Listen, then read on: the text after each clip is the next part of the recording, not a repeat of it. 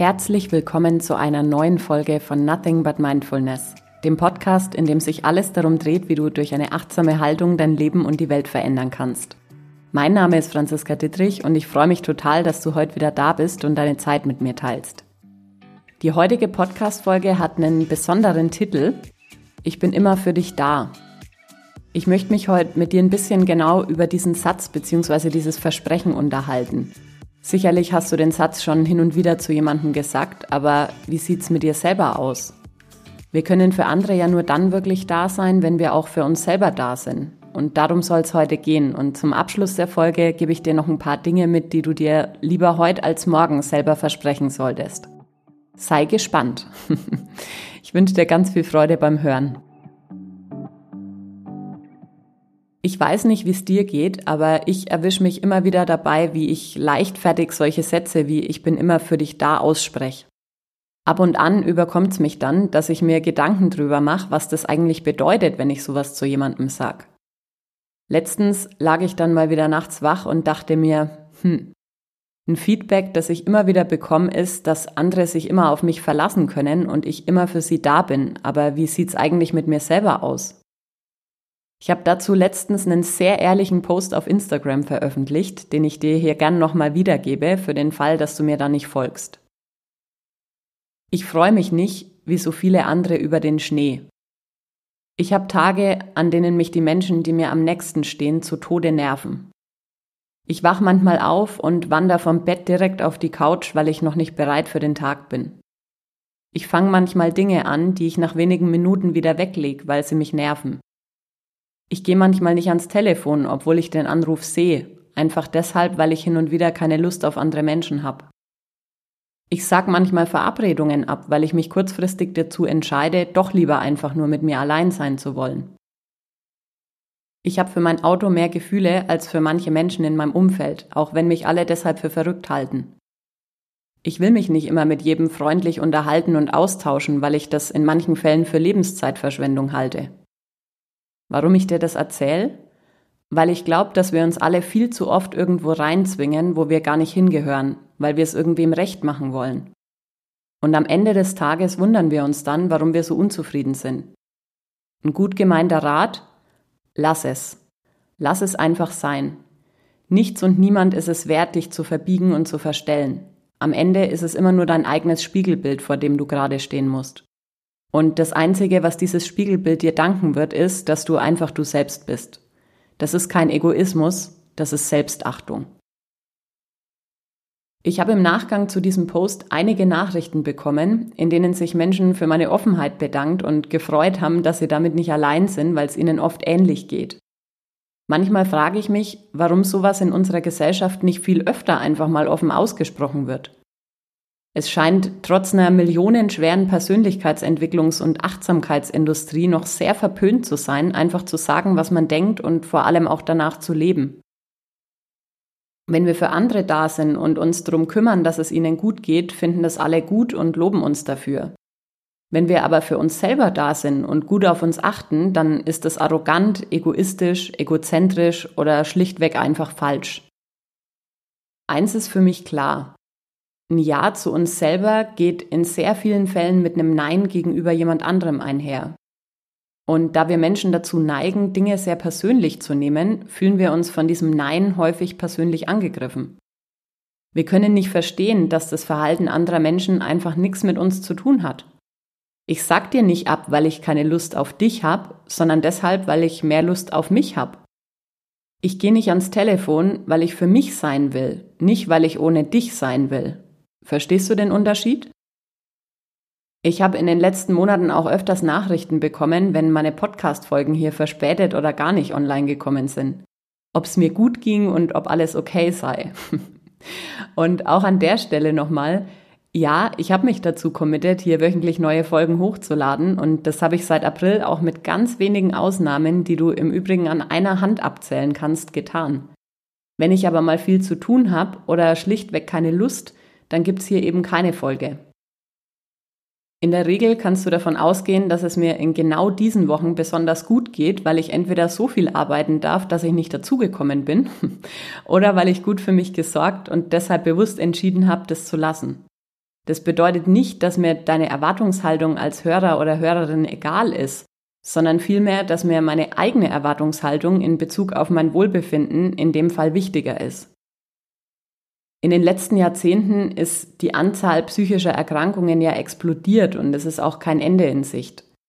Wenn wir mal davon ausgehen, dass Erkrankungen, ob jetzt physischer oder psychischer Natur, uns immer was sagen oder auf was hinweisen möchten, scheint es da ganz viel Gesprächsbedarf zu geben.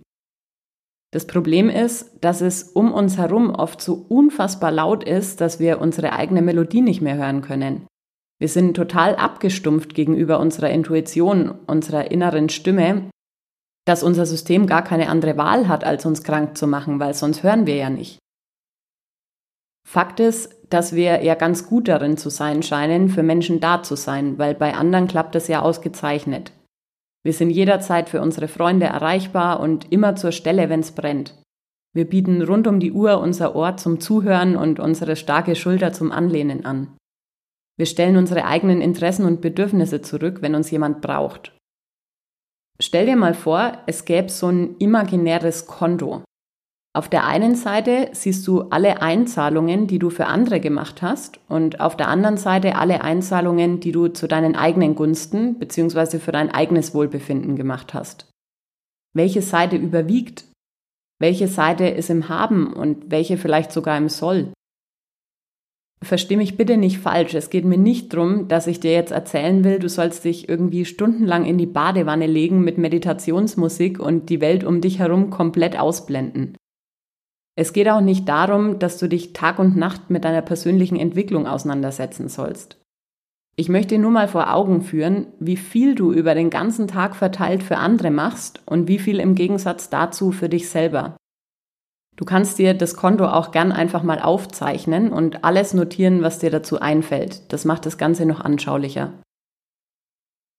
Im Flugzeug wird immer gesagt, dass man sich im Notfall immer erst um sich selber kümmern soll und dann anderen helfen, die Hilfe brauchen. Aber nicht nur im Notfall ist es so, dass wir so richtig eben nur dann für andere da sein können, wenn wir davor für uns selber da sind.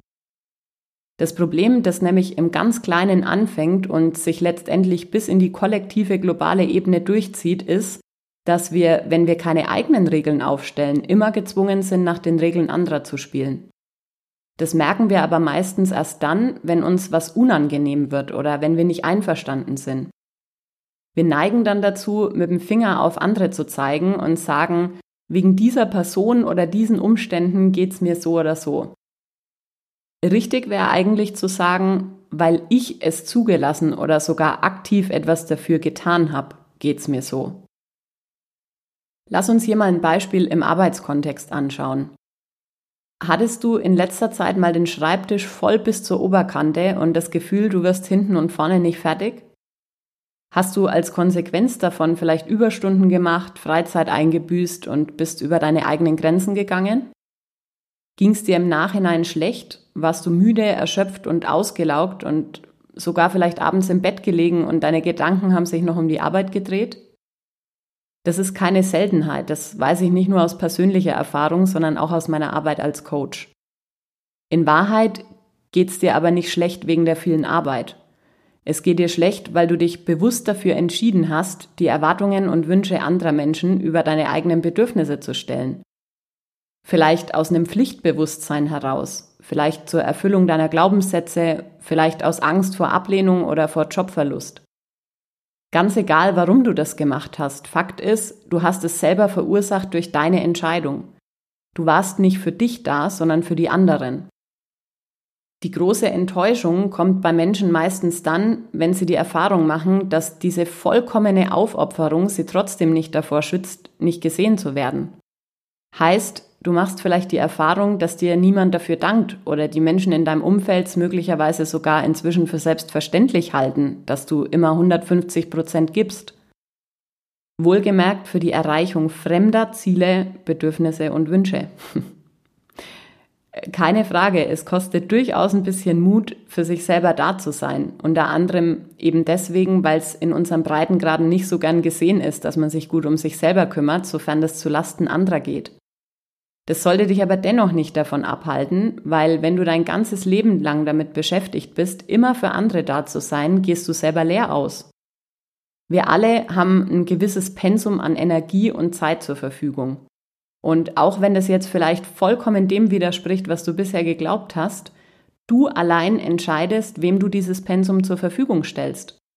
Du entscheidest, wie viele Geschichten du dir von anderen anhörst, du entscheidest, wie viel du in deine Arbeit investierst, du entscheidest, welche Verabredungen du wahrnimmst und welche nicht, du entscheidest, zu wem du Nein sagst und zu wem Ja.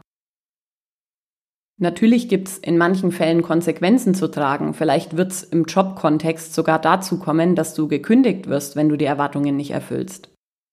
Die Frage ist nur, möchtest du dein Leben lang deine Lebenszeit an jemanden verkaufen, der nicht ansatzweise daran interessiert ist, dass es dir wirklich gut geht? Da helfen dann auch keine Kickertische im Aufenthaltsraum, keine monatlichen Beförderungen oder regelmäßige Gehaltserhöhungen. Weil am Ende stehst du ohne deine Gesundheit da und ohne die ist bekanntlich alles andere nichts. Eigentlich wissen wir alle, dass wir für andere Menschen in unserem Umfeld nur dann ein wirklicher Zugewinn sind, wenn wir selber fit, ausgeglichen und gesund sind. Und dennoch laufen viele von uns wie ausgelaugte Hüllen durch die Gegend, bei denen gar nichts mehr zu holen ist, die aber zur Not auch ihre Substanz geben würden, wenn nichts anderes mehr bleibt. Und das zu sehen, tut mir so unglaublich leid. Ich möchte dich mit der heutigen Podcast-Folge dazu ermutigen, dich selber wieder zur Priorität zu machen in deinem Leben. In diesem Leben, das nur dir allein gehört. In diesem Leben, das dir ganz allein geschenkt wurde und das dir an irgendeinem Tag auch ganz allein wieder genommen wird. Du bist die Person, die wirklich zählt. Das ist nicht egoistisch, egozentrisch oder arrogant. Uns allen wäre so viel geholfen, wenn jeder beginnen würde, gut auf sich selber zu achten. Kein Gesundheitssystem, kein Psychologe, kein Freundeskreis und keine Familie dieser Welt kann die Verantwortung für dein Wohlbefinden übernehmen. Das kannst nur du ganz allein. Und auch wenn du damit vielleicht den einen oder die andere vor den Kopf stößt, das ist es wert. Weil wer dich nicht so sehr schätzt, dass er versteht, dass nach deinem eigenen Wohlbefinden erstmal ganz lange nichts kommt, hat einfach deine Gesellschaft nicht verdient. An dieser Stelle passt der Abschluss aus einer Rede von Charlie Chaplin zu seinem 70. Geburtstag ganz gut. Wir brauchen uns nicht weiter vor Auseinandersetzungen, Konflikten und Problemen mit uns selbst und anderen fürchten, denn sogar Sterne knallen manchmal aufeinander und es entstehen neue Welten. Heute weiß ich, das ist das Leben. Und in diesem Sinne möchte ich jetzt auch gern zu dem Part übergehen, in dem ich dir ein paar Sätze mit auf den Weg gebe, die du dir selber einfach immer wieder sagen darfst. Ich schreibe dir die Sätze auch nochmal in die Show Notes, da kannst du sie dir dann rauskopieren und immer wieder wiederholen. Fang am besten gleich damit an.